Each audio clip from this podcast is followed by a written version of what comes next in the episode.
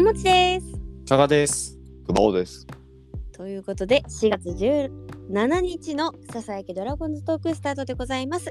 えっ、と本日が先ほども言った通り4月17日の月曜日の夜に収録しておりますのでそこから1週間前のドラゴンズにあったよもやま話を今回もしていくのですが、えー、なんといっても恐竜打線が爆発した1週間だったかなと。思います初の、えーカード勝ち越しもありましたね。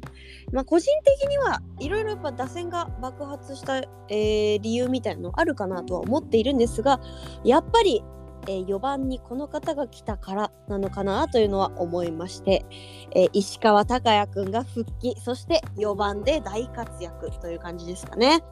まあ、あと大活躍もっともっと活躍してくれると思うんですけど私は個人的にそこがもう超ハイライトだったかなという1週間ですね。ねえ、もう立ち台まで上がっちゃいましたよ。うーんなんかこう、うんすご、すごく、その、じゃあ石川昂弥選手が4番に座って。打ちまくってるのかと思ったら、うんそういうわけでもないじゃないですか。うんううんん。そうなんですそうなんです。出塁はしてるんですけど、うんでもじゃあいきなりねホームラン3本打ったとかそういうことではないんだけど打線がすごくつながってますよね今は。うんその4番の前だったり後ろだったりそういうところがものすごく機能してて本当によく言われがちだった打点みたいな感じで打線線じゃなくて打線じゃなくてね。はいはいはい。そうそうそうだた打点の割に打点が上げられないみたいなうん、そうでした。感じなんですよねう。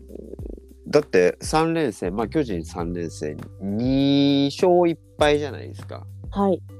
だけど、えーそれまでの試合が12345678910試合でうん。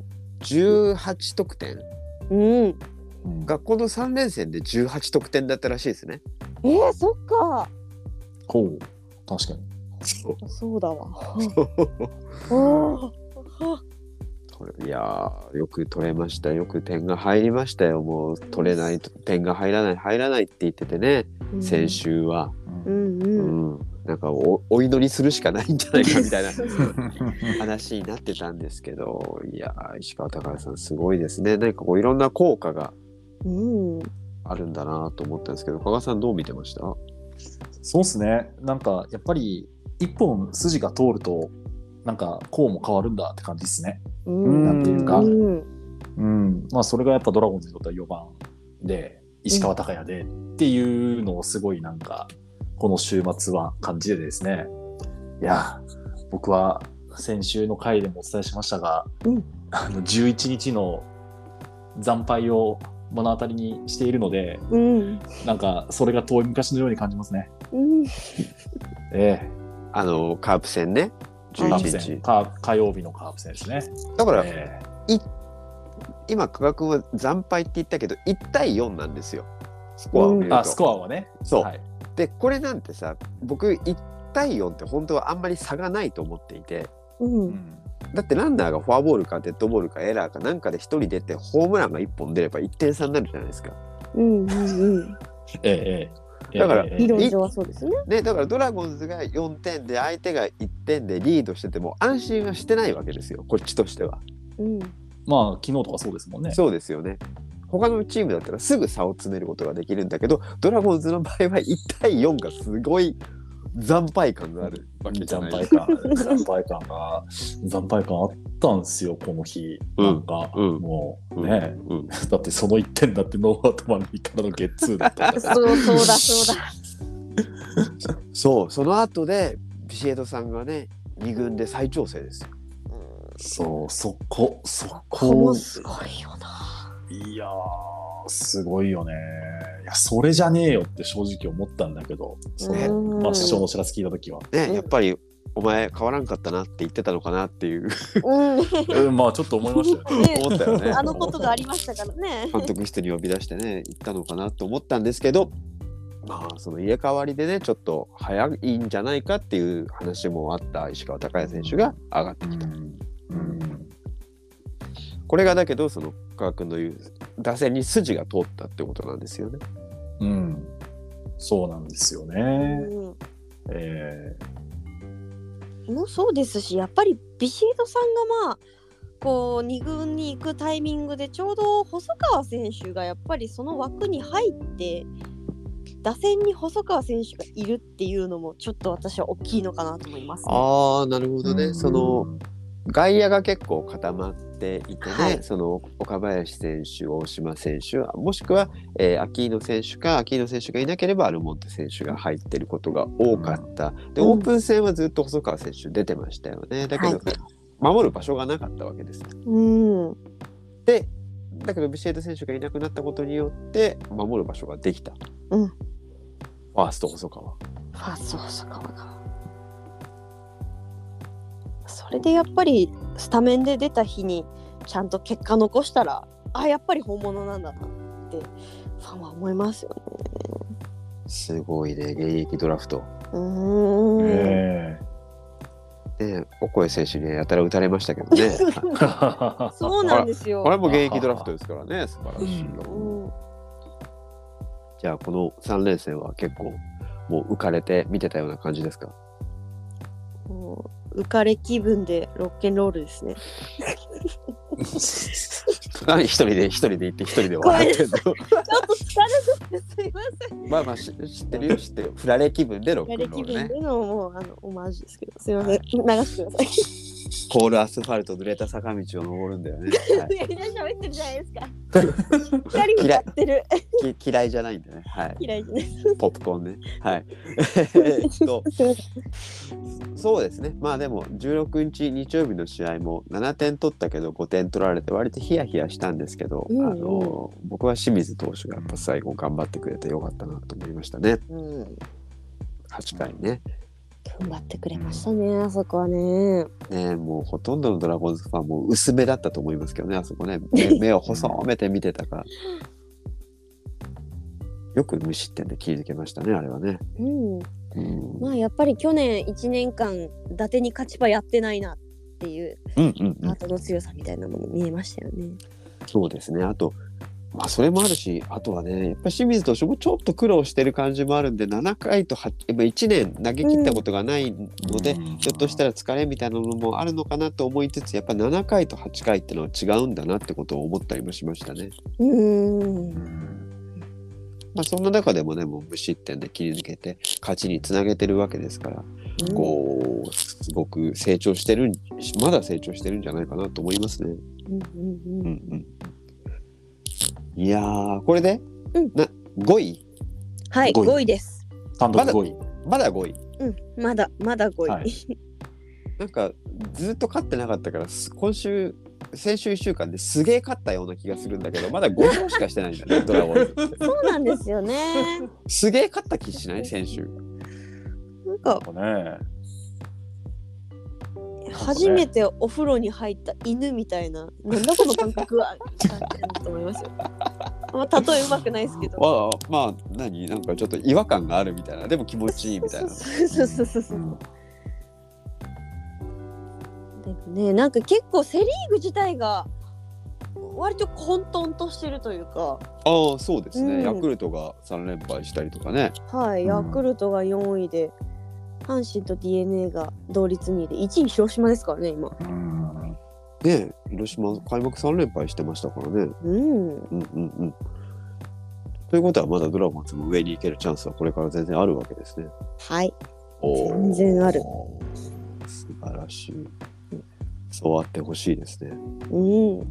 他になんかこう、今週、先週気になったポイントとかありました？あ、ドラコイは私は、まあ、はい。うんはいああったねもう、もう、もういきなり試合の以外のところね。はい。ドラコイの話を、すごいはい話を、話を。ねドラコイね。はいはいはい。ドラコイユニフォームが、まあ、今先週発表になって、まあまあ、うん。ちょっと沖縄で作るキャンドルっぽいなと思いましたけどはいはいはいはい。これドラコイの難しいところでこ実際に生で見てみないと結構わかんないもんなんですよなるほどね。ユニフォーム系っていうのは。はいはい。まあ、なのでちょっとまあ正式にこうだっていうのはちょっと6月のドラゴイデンは一旦待とうかなと思います。去年のに比べたらどうですか、桃地さんは？去年は、えー写真で見た時はだいぶ可愛い可愛い感じになったなと思ったんですけどうんうんうん。着てみたら意外とそうじゃなかったので、そうだった。うん、あんまいまいちだった。いやあのそんなにこう可愛い可愛いっていうのはあぶりっ子みたいな感じかなと思ってたはいはいはいうんそうじゃなかったんですごく私去年意外と気に入ってはいますね。そうですよね。僕も割と見た目は好きでしたよ。その80年代カルチャーとかいう感じですかね。うんシティポップ感というか、はい、あったんだけど、今年はじゃあ最初はムムって感じ？そうですねちょっとあのー柄が大きいなと思いました。大きいですよね。そうそうそう。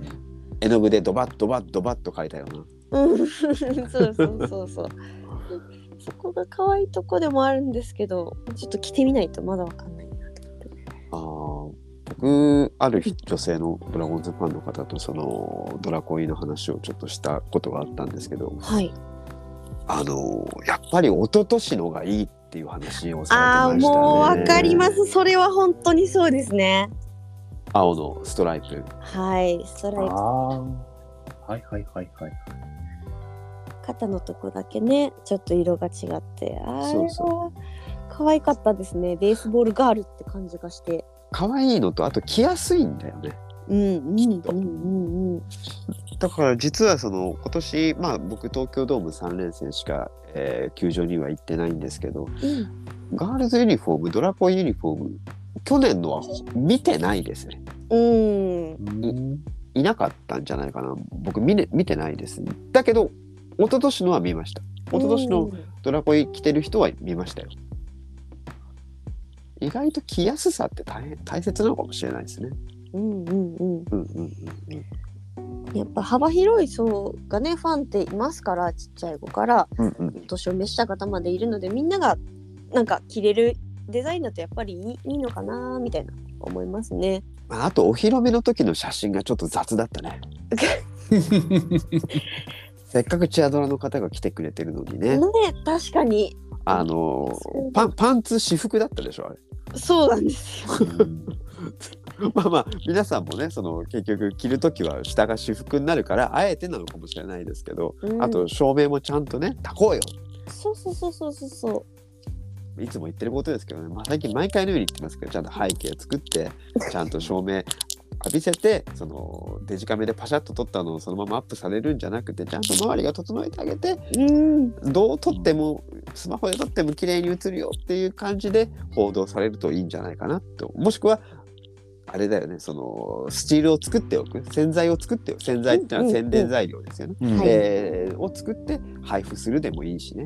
うん。そうした方がきっとなんかこうみんなにイメージが伝わりやすいんじゃないかなと思いますね。そうですね。まあ阪神とか DNA だとしっかりポスター作り込んでますからね。うんうんうんうん。あれ？ななんかドラゴンズが調子いいと僕ら試合のことあんま喋んない？あれ？そうでしたっけ？そうなのかな？あんま喋んない？もうちょっともうちょっと試合のこと話そうよ。うんうんうん。じゃあちょっとなんか気になるとこありましたか？2番アキーノかな。ああそうだそれもそうですね。うん。僕開幕前にうん。ちょっと2番アキーノ説唱えたことがあるんですよ。あれ？皆さん忘れてると思いますけど多分全部のアーカイブ掘っていくと出てくると思います。あらららら。マジだけど多分その場で喋って自分で否定したような気がしますね。そうだったんですか。はい。そまあやっぱりねあの意外とその足も速くて、う。うん。うん、あの振り回すタイプでも意外とないんじゃないかってオープン戦見た時思ったんですよね。出塁率も良かったし、うんうん。フォアボール選んでましたからね。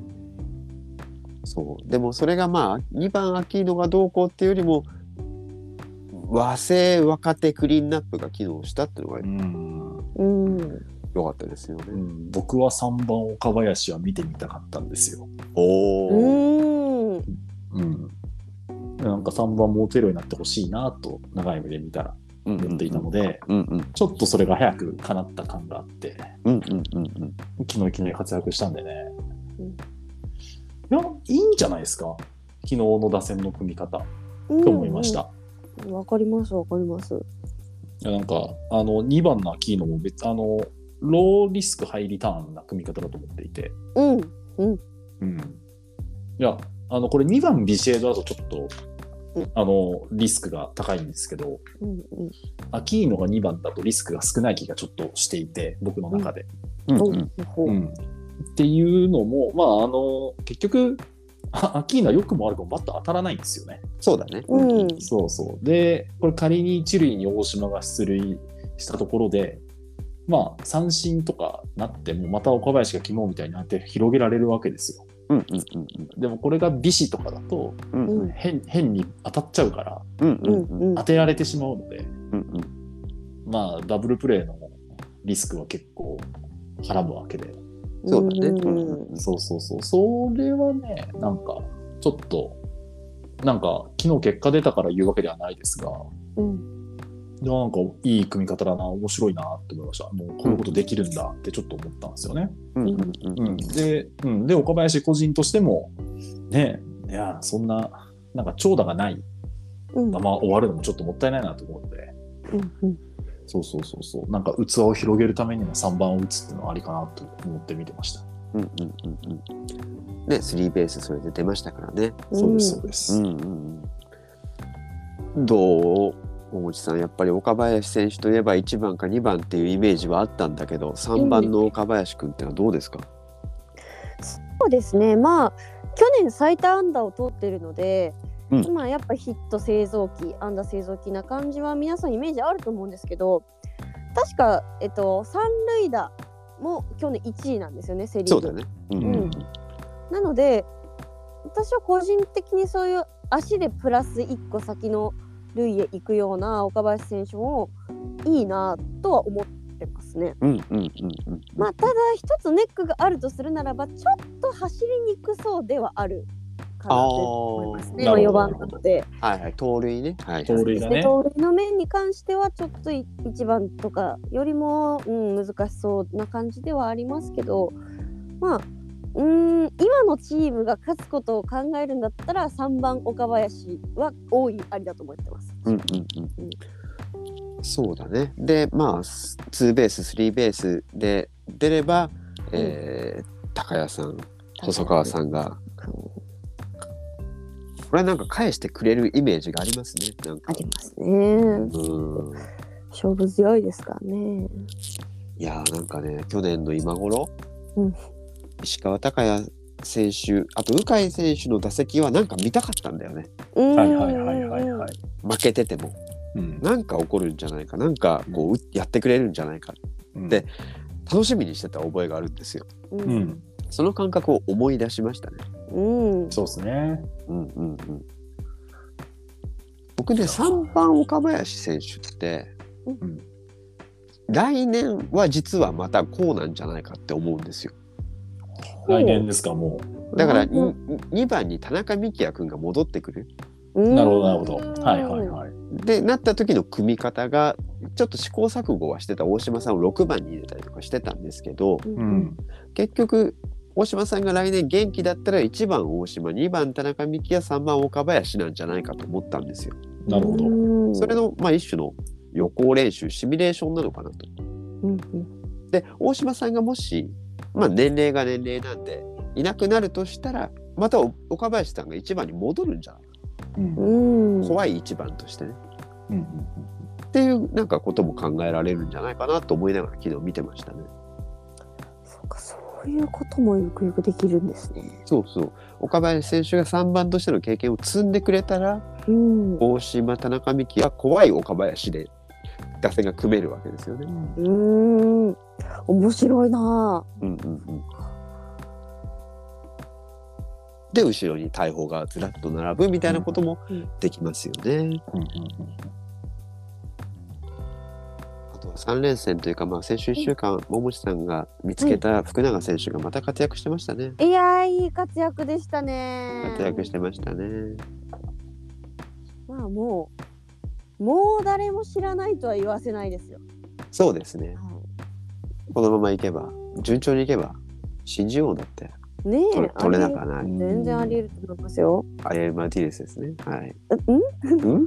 あれそんな人もいましたね。ちょちょっと浮かれ気分でロックンロールなんですかね。よくわ よくわかんないですけどね。よくわかんないですけどね。根源は私です。すいませんいえいえいえ。はい。なるほどね。まあまあ、でも、この調子で言ってくれれば、あとは、えー、涌井さんとかね、た高橋宏斗君とか、こうまだ勝ちがついてない投手に、こうちゃんと打線が援護して勝ちをつけてあげることができれば、うんもっといい感じで回っていくんじゃないかなと思いますね。そうですね。ね。やっとしんちゃんも一勝でしたからね。そうだねよかったよかった。よかった。よかったよかった。どんどんこうやって先発に勝ちがついていくといいですよね。うん。ですね。そっか、これ多分5勝のうち新之助。しんのすけ、ヒロと、えー、勝の二つ？勝の勝の祖父江。飛ぶえ。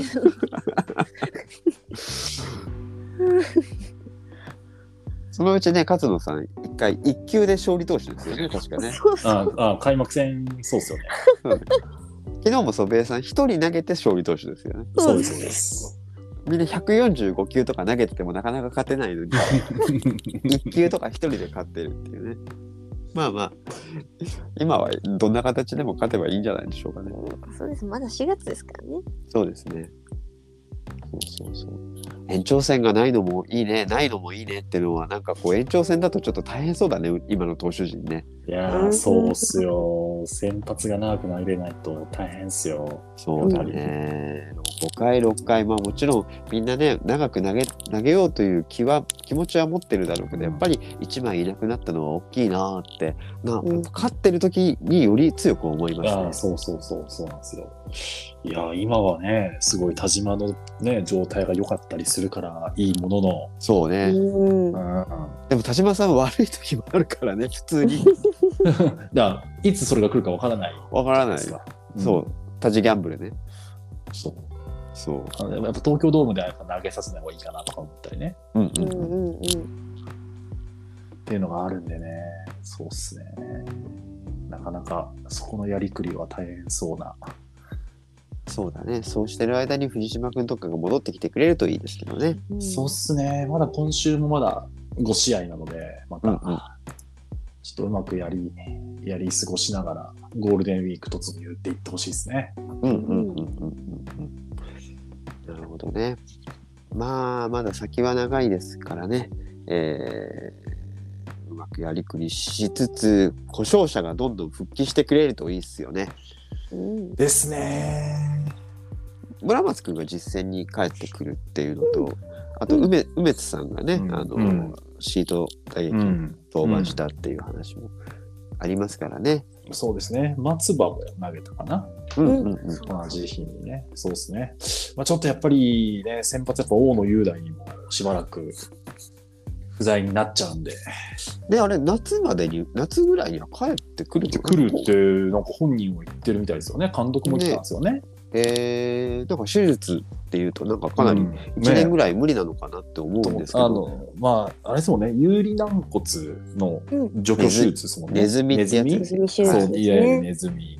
だからちょっと軽いうんのかな？うんなじませるだけでまた投げれるっていうことなんでしょうけども。うんうんうんうんうんうんうんうんですね。CSCS 争いとかしててほしいな。あおおいやおー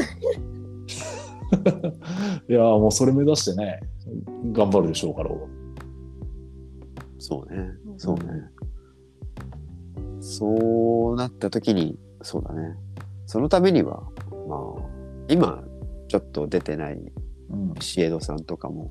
ああ、そうそうそう。ビシエドと周平だって黙ってないし、ね。周平？周平？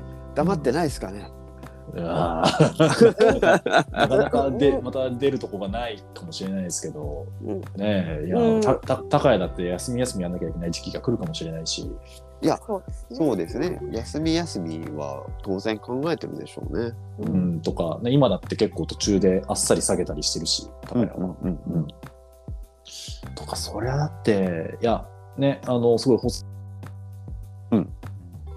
なんですけど、彼らが1年間持つとは限らないので、そうだね。そう、まだやったことない、1年間やったことない人たちばっかだから。そこでね、そこで、そう、若手ブーストからの、やっぱり中堅ベテランみたいな、うんうん。う美しい流れを作れば、まあ、8月の CS アンサム夢じゃないかな、だなんて、思ったり。うんいいね。いい、いい、いい。夢にまで見たそんな未来があるかもねしれないのか。そうね。10年。10年？あー 10, ?10 年。10年ですよ。え争ったことはあるかもしれないけどね。2020年の3位は CS なかったから争ってないもんね。えうんうん。うん。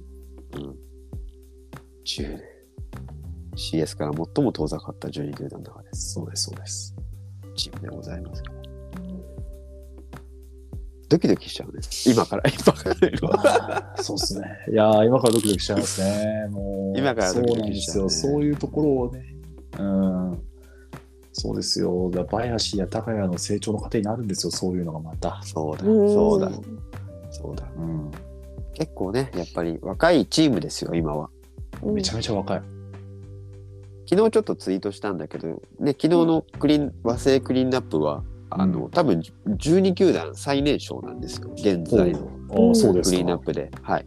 日ハムの、えー清宮、野村、万波うんよりも、よりも低かったです。よりも若いですか。若い。そうですね。一歳若いです。うん。20、平均23かな？うん。ドラゴンズは。22、22、24。うんうん確か。そう。他のチームの方がやっぱ上ですね。ねまあもちろんこのクリーンアップでどこまでいくかわからないですけどね。だって巨人戦で9点取った打線打線打順の組み方ね、あのこのままでしばらくいけってみんな言ったんだけど、すぐ変えましたからね。翌日にはそう変わってるんだ。3番アキーノ、4番石川昂弥、えー、5番細川だっけ、えーしばらくこのままいけって言ったらね、あの土曜日の試合で2点しか取れなかったらもうスッと変えましたからね。監督柔軟。いやーすごいな。朝礼誤解、朝礼誤解。例深い。ブレブレ。監督、すごい。いいんですよ、ブレててね。はい。空詞表変数ってやつですからね。あの、まあ、それは、えあの、なんか見たな。チュースポのね、あれに書いてあれに書いてあったかコラム。竜の背に書いてあったか。ね、竜の背ですね。渋谷さん、コラムに書いてありましたけど。まあまあ、あのーね、今週もちょっと5試合ですけど、期待したいですね。そうですね。まあ、えっと、一応4位今ヤクルトなのか。うん連勝すれば並ぶのかな。おお。ちょっとヤクルト今弱ってるからね。うんうん。これは。でもね、でもあの、ヤクルトのね、田口投手、はいはい。クローザーの、うんはい。あの面白い人、う。うんんサイドビジネスでトレーニングジムかなんかやってる人ね。はいはい。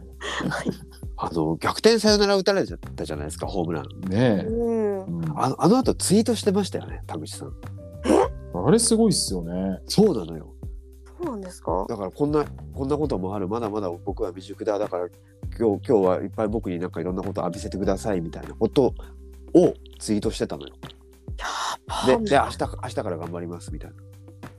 すっぎょ。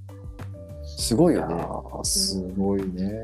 その信頼度。うん信頼度というかね、うん、すごいですね。いやもうだって別にそんなねいやリリプとかだってすごいひどいの来るだろうに。うん。ね、あの、福投手がね、あのニュースかなんかに出てたんでしたっけ？昨日か今日か。はいあそうなんですか？あの自宅の前に屍が2つ並ぶだろうっていうあの脅迫メールが来たってうん。以前あーあの去年あったやつ？そうそう。そうですね。まあその DM のこととその病気のこと両方合わせ技の、えー内容だったはずなんですけどね、ああそうなんですか。うん、そういうのも来たかもしれないけどもうあえて。あえてこうやってすごい明日明日への活力へとしちゃいます。あそうだ。今日は文句を浴びせてください。はい。すごい。にすごいな2000 2000リプ来てますよね。すごいね。うん。でもパーッと見るとなんか、あったかいですねう。うんん、なんか全然ね思ったよりもなんか応援するコメントも多いですね。結構ほとんどですね。うん、10 20個ぐらい見て1個だけだね。よよくないこと言ってるの。すごい。S まあ。SNS の使い方なのかなこれがね。うん。現代まあ、的なや経緯なのかな、まあ、ヤクルトファンってそういうとこあるのかなってちょっと思ったりしたんですけどね。確かにそうっすね。まあとはいえね確かマクガフに対して結構辛い言葉を浴びせる人たちがね去年いたような気もしますし、うん。まあまあ全体的な感じとしてあったかいっていうのはあるのかもしれないですけどヤクルトファンって。別にそこはあんまり変わらないんじゃないかなとも思うんですけどね。うん、まあ多分素顔が見えてるからかなと思いますよ田口の方が。わかるわかるわかるわかる。でこうやって、えーねコメントを自分で出すっていう意味ではすごいですよねこれはね。うんまあこれはちょっとまああんまりドラゴンズのピッチャーには進めないやり方かな。確かにね、うんタタフなんだね田口投手がねメンタルタフネスなんだね。そうそうそうそうメンタルお化けだなと思いますよ。そうだね。それで直自分でね、あれをクローザーを直訴したっていう話もありますからね。うんそうそうそうそうだから。うんこれはそれはなかなかできるゲートじゃないですよ。うんうんうんうんうん確かに確かに。SNS 時代のいろんな出来事といえばですね、はい。中日ドラゴンズ公式 YouTube、僕らが大好きな公式中日ドラゴンズ公式 YouTube が、なんか今日ちょっとあったそうですね。もやもやっとした、うんそうですね。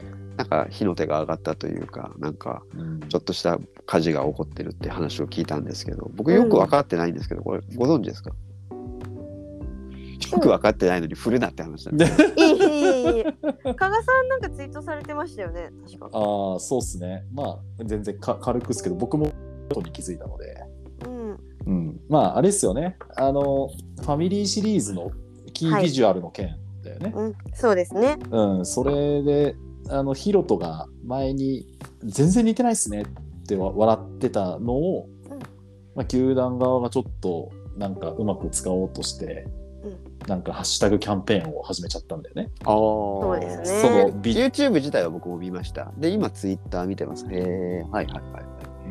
で、うんいいね派とうん派みたいなのを解いてみたいな。うんうんいやー、で、まあ当然、ちょっとイラスイラストレーター、まあそれをなりわいにしてる方々から特にやっぱり、うん。ね、まあ、で、しかも野球結構詳しいとか、うんそういう人たちが特にそういうことを言っていて、うん。怒怒ってらっしゃる。怒ってらっしゃる、うんはいはい怒ってらっしゃる、はっきりとそういう方々が怒ってらっしゃる。はいはいはい。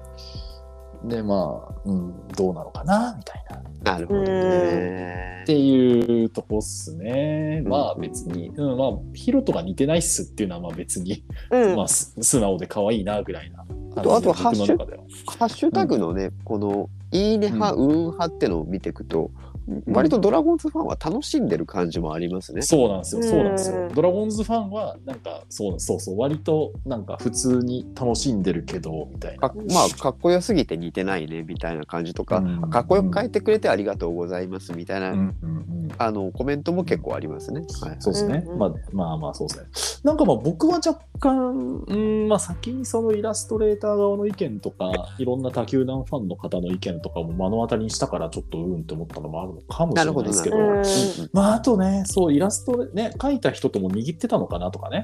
握握ってるっての？はいや、あのちゃんとこういうことやりますよって事前に言ってんのあかみたいな。あはい。はいはいなるほどね。はいはいうん。って言われてもちょっと心象良くないっしょって思って、そのイラストレーターの立場だったら自分が、なるほどね。うん。うん。まあ、うん。まあ選手に似てないって言われたらまあそれはすいません。だけどうん。それをなんかあえて球団が燃やしてみたいな、焚きつけてみたいなのはちょっと違うかなって思った次第です。うん。はい、だか本郷さんらそうにうんあごめんごめんはい、いやいやいやはい、似てる似てないとかそんなのはよどうでもよくてむしろ、はい、ああなるほどね。焚きつけちゃったみたいちょっとこう煽っちゃった感じがあったうん、がなんかちょっっとだ、なんか誰かが傷つくなって思いました。となるほどね。うん。桃地さんはどう思って思います？これって。そうですね私も別にヒロトが似てないって言ったことが問題というよりかはなんかこの企画をやることで白黒はっきりつけすぎというかうん。白をはっきりさせた瞬間に出てくる黒ってそれってしっかり明確にライン引きする必要あるかなっていうのは思うんですよ。うんうん似てないっていう意見はあってもいいと思うんですけどそれをむやみやたらに浮かび上がらせるような企画をましてやファミリーシリーズの子供の前って言ったらあれなんですけど、まあ、ツイッターやってる層とは違いますけどそういうのを公式から出すのはどうなのかなってちょっと思いました。ああ可視化させちゃうってこと？そうですね。私ちょっとあのサークルツイートでは書いたんですけど、はい、うんうん、ダメってはっきり可視化させるってうーん多分依頼してねそのイラストはきっと本気というかね熱心に描いたと思うのでその人のそういうこともなんか踏みにじるようなことになってないかなっていうのは、うん。まあ、ちょっとこの間自分も似たようなじゃないですけど、うん。ちょっとそういうのでいろいろ思った時もあったので、うんうん。なるほど特に思いましたね。これあれなんだよね。YouTube 見たんだけどそのいつも YouTube を担当されてる岡田さんとは別のこう担当の方がなんか出てきてらっしゃいましたよね、ああ違う声の方が、うんうんうんなんかねヒロトや林の話聞いてましたね。でやり取りしていてその方結構主導での企画だったのかなとも思ったんですよ。うん、なんか担当者って書いて言ってましたもんね。確ね、かに。そうそうそう。ショックを受けてみたいなでいろんな人に納得いかなくてみたいな流れがあったじゃないですか。うんうん僕のえーっとまあ解釈なんですけど全然裏は取ってない話なんでこれはもう憶測にしか過ぎないんですけどうんまず数年前までドラゴンズってイラストレーターは一つの業者に全部発注してたんですよ。ほうほはいはいはい。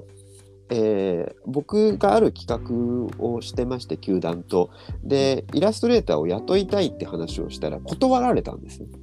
う。うん。ダメだダメだって言われたんですよ。うちは一つの業者に全部発注してるんで、あのーよそから使わないでくださいって言われたんですよ。で、うんい。ろんなドラゴンズのグッズとかに似顔絵って前はもっとシンプルな絵だったじゃないですか。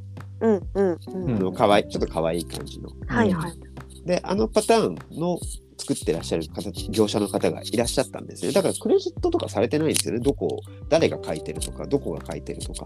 うんで、今回は、その、まあ、こういう形で、ちょっと新しいテイストでね、そのイラストを描かれたんですけど、多分それも同じ業者さんなのか、それとも新しい業者さんなのかわからないんですけど、えーつ作った。で、ご担当者さんがいるんです。多分ドラゴンズの球団の中にいるんですけど、うん。それがあの声の主だと思ったんですけど、ディレクションを失敗したと思ったんですよ、きっと。ほう。うんご自身が。で、YouTube ってめ、ドラゴンズの YouTube ってめちゃめちゃ多く勢の人がいるから、うん自分のディレクションは正しかったのか失敗したのかを問いたかったんだと思うんですよ、これ。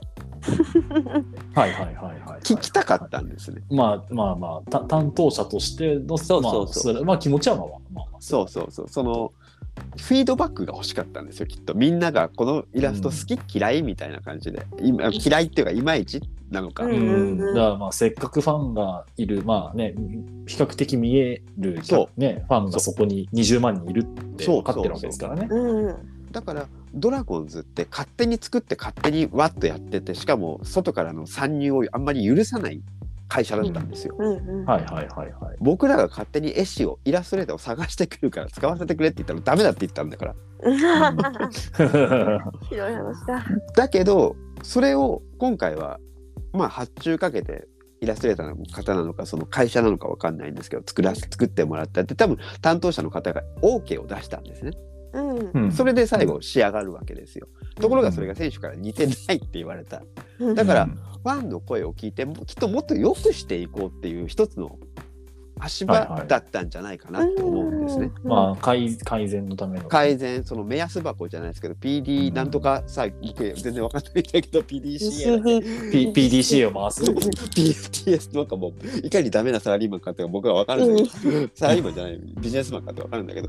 あのってことをひょっとしたらやろうとしたんじゃないかって予測したんですよ。はいはいはいはい。だから全体の流れとしてはいいんじゃないいい方に実は行ってるんじゃないかだってそんな人の意見なんか聞かなかった球団なんだからファンの意見なんて。まあまあまあまあまあまあそうでで思うんって思ったんですけどそこにハレーションが起こってるのはやっぱりまあ他球団のあんまりドラゴンズってイラスト描くファンの方もあんまりいなかったような気がするんですけどそれは多分球団の固い姿勢みたいなのもあると思うんですよね。いやあの採用しなかったりとかするわけだから公式ファンアートで。的なってことか。そうそうそうよ横浜とかは多分ファンアートをグッズに採用してるんですよ。うーん。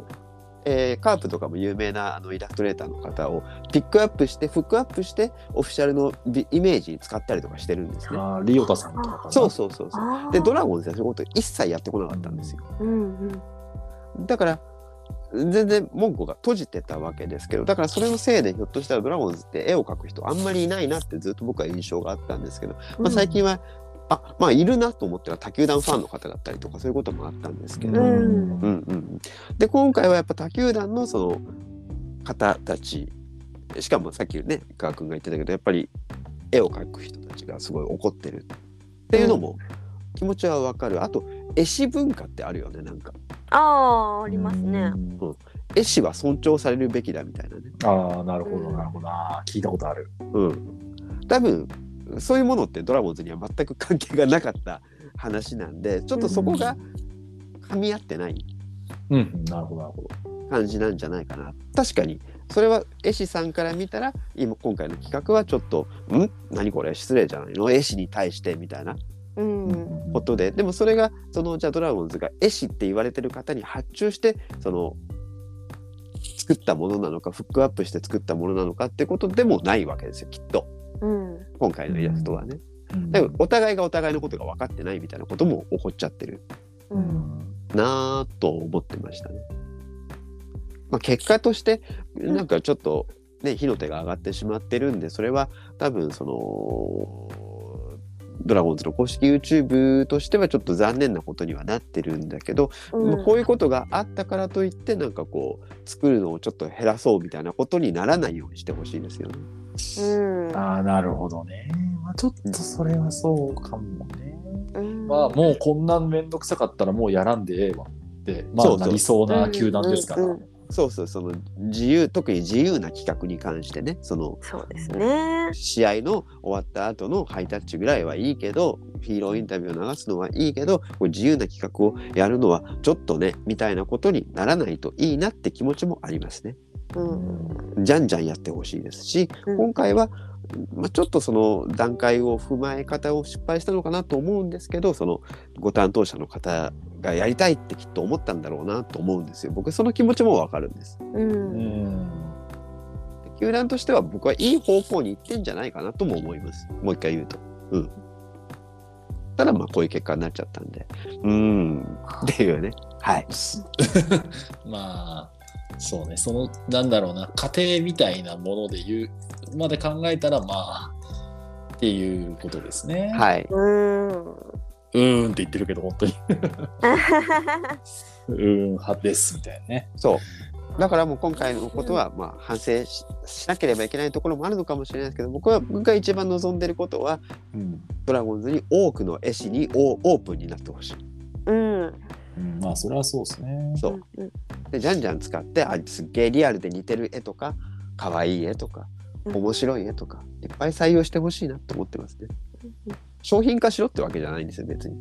うん。なんかビジュアルで使えばいいだけでね。ありがとうございます。そういうのがあるなんか増えていくといいなって思いますね。うん。そうですね。まあ自分もあの企画っていうかこういうのにはちょっとどうなんだろうって言ってるくせにドラムクラップにはもう依然としてめちゃくちゃ批判してるのでそうだよね。まあね、まあ、ああとなんかこう SNS の雰囲気ってあってその、うん一般の個人は何を言ってもいいけどさっきの選手への動向ってことも含めて公式はそういうことをやるなっていう空気もあるよね。うんまあまあまあ、そうですね。うんそれは、うん、あると思います。うんうんうんまあうん僕も、僕も割とそう思ってました。うんうんうんうんそうね。そうね。これにまあこれがどうだっていうのはもう気にせず、えー当日券がなくなるくらいチケットが売れるような企画をぜひああそうねドラムクラップも含めてねドラムクラップも含めて。毎回岡田兄貴は YouTube のところで、明日も当日券ありますとか結構言ってるの見ますからね。ああ チケット、ね、生のあのチャットでおっしゃってますから。そうだね僕。僕ドラムクラップの話で言うと昨日、えー中継見ててあの、CBC の宮部アナウンサーがねすごいいつも熱い実況をしてくれて僕は大好きなんですけどドラムクラップの時だけ皆さんお待ちかねのドラムクラップって言っててなんかそれはちょっとちげえだろうって思ってた 宮部さんそれは違うだろうやっぱり、いや、ドラゴンズファンにもいろんな層があるなって思いますね、今はいそうか。そうだねチケチケットがね売れてほしいですねそうですね。いやそうですね。ね。まずはそこからだ。間違いない。あの鳥重のチキンももっと増産してもいいんじゃないかっていうねそうそうそうそう。いまだにやっぱ並んで、ね、やっぱり、うん。ちゃんと、ちゃんと並んでる。かなり覚悟を決めていかないと思う会場と同時にダッシュしてみたいな感じになってる、うん。うん。だから、僕この前も、火曜日は、もう試合開始後だったんで、最初から諦めました。もう売り切れてみて、はいはいとかね。日高ゆずきさん食べてたんですよおお、ゆずちゃん。おーややっぱり、あれですか、買い物ダッシュしていった感じですか？それかなんか芸能パワーなのかどっちかわかんない。で C、C 路券使った？いや僕は日高さんは並んだんじゃないかなって思いますね。うんまあ、まあ、そうそうでしょうね。いや書いてありましたよ。確かに買い物してすぐに行かないとちょっとこれは無理かもしれないって実感込めて書いてあったんであの多分日高さんは並んで行かれたんだと思いますよ、うん、まあ、なんかその想像はつきますね。ね。確かに。ああ、そうですか。はいまあ、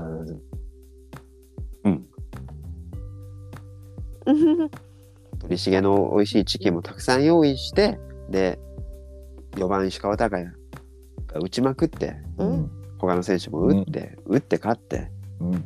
でや繰り返していけば、バンテリンにもまたあの人がもうね、熱気が。走行試合のようなねそうね WBC のそうですよ。そうですよ。あれがピ世界一ーク。の。うん、まだ今があれがピークですよ。あれあのにぎわいをね再現してくれればうん、そうですよ。くれるようになるんじゃないかなそうん、その気になればできるんだから、みんな。きっと。うん。その気になればできるって言えばさおはい。まああのなんだっけ、えーライデルの演出が、まあ、復活してたっていうあ、ねそうだ。そうそうそうそうそう。あれその復活復活したって話はここではしてししてないんだっけ？いや、復活した話はしてなくて、あれっすよ。先うんうんそう、それと止まってる。そうだそうだそう。そうだそうだで見に行ったら、まあ、ライデルの出番がなくて見れ見になかった行ったら、ライドはで出番なくて、そう。だけど、昨日出てたんですよね。まあだからえっ、とバンテリンで、えーカープ戦でもライデル出てますよねあのー、水その時ももう、その時ももう出てたのかな？ああったはずはい。あったああったんだ。そうか、そうか。そうか、そうか。昨日が初めてではないんですようんうん。なるほど、なるほど。じゃあ、結局、出なかったのは6日だけだったっていうことか。ボタンをボタンを押し忘れたんですよ いや、と、やっぱそうだよな。そうとしか思えないよな。だって別に、別にえ、え、え、そうえ、一緒だったもん。一一緒だったもん、全部。別にユニフォームがうんたらとか言ってたけど、そんなこと別に関係なかったですもんね。そうそうそうもう、別に。あんなあんな古いユニフォームの映像を堂々とまた使うのもちょっとそれはそれでどうなのそうと思ったんだけどいや、だからもうスイたただのスイッチ入れ忘れたぐらいしか思えないんだよな。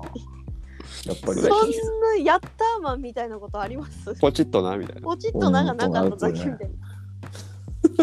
そそれそれかそれかやっぱ今年はちょっともうなしでいいかって思ってたら方が球団担当者の方がこの「笹ドラ」を聞いてくれてダメじゃん。ダメじゃん。やっぱやんなきゃダメだよ。古くてもいいじゃないか。やろうって言ってすごいあの渋る上司をビンタしてあの強強強強行したんですよ。あのあのほ何？オペレーションルームをちゃんとなんかもう放放送室を封鎖して。放。送放送室を封鎖して外からどんどんどんやめろやめることになったじゃないか今年は。なんか、うるさいやるんだポチッ。ででででで なんか金八先生みたいそうそうそうう。ん、そうあの名シーンが。が加藤がね。そうそうそうあそう。と加藤がね。ってなん。だいやーそんな熱いドラマそういうドラマががねドラマがもしかしたら、ね、事件は現場で起きてたのかもしれないですね。シーズンシーズンオフにねあの岡田さんがドキュメンタリーでちゃんとそこそこの部分もねあの放送してくるかもしれないトゥルー、それこそトゥルースオブドラゴン。トゥルースオブドラガチの内部いや、いいじゃない。ねいいですよそうそうやればできるやればできるっていうところで言うとねなんだっけあのえさりげなくねあの今日あと公式チャンネルやっぱ YouTube でねビジョン撮映像撮影にカメラが潜入って動画がアップされてたんですよ。うんうんうんうんうんうんえー、3時間前ですかね。ビジョン映像撮影にカメラが潜入ですようん選手たちの。うんおえ今から？ひょっとして登場演出やってくれんの？って思って見たらはいはいオープニングの映像でしたね。あれっすか？試合前の？そうそうそうそうアバン。ああ、で、あれか、チャタンで撮ってたやつ。そうそうそうそう。はいああ、なるほど、なるほど。グリーンバックのね。そうそう。うんえあれやるん？そそれそんなに頑張ってやるんだったら登場映像も作りゃいいのにって思ったんですけど。そうそうそうなんならね使い回しでもいいのかないあいいいいよいいよいいよいいよ。うん。加工してちゃちゃっとやって。うんねこれ不思議ですね。え。ねえ。そう、試合前はかっこいいんだけどな、だいぶ。すごいちゃんとできてますよね。ねえ、よくできてきてるんだけどな。そうなんだよな。ううんん。確かに。だからそうもう一回言ってきましょう。あのオープニングの映像をちょっと加工してうん。あのなんかちょっと手書きのサインかなんか入れて選手のね、あうん。あと抱負みたいなこと一言入れて文字書かせる系ですね。ね。書かせるそう書かせる一歩前へってね。そう。うん。であの別に登場曲に合わせていいからそれを流せる。一歩前へね。はい。そうそうそうそう。で出す。これをやりましょう今から。簡単なことですよ。もう素材はあるんですから。ね。であれあれですよそのシーズンの途中からなんてみっともないそんなこと言ったらライデルどうだったのよシーズン途中からだったじゃないのよ、え。うん。っていうことですよお、お、こっちは弱みを握ってるじゃないか。本当ですよこれでもし来週からあの映像が入ったら僕らの番組聞かれてることになりますねこれね。そうだそうだわ。物言うドラゴンズ応援番組としてはい公式に認めてもらいましょ認めてもらいましょ はい。ううんう話すだけ話して話すだけ話してすっきりしました。お前はお前がすっきりしてどうするんだって話ですけどね。はい。あと何かあったっけ？うん、まあまあ、ないですかね。なんですかまあまあたくさん喋りましたね。たくさん喋りましたなんかけ結構喋ったなと思った。はい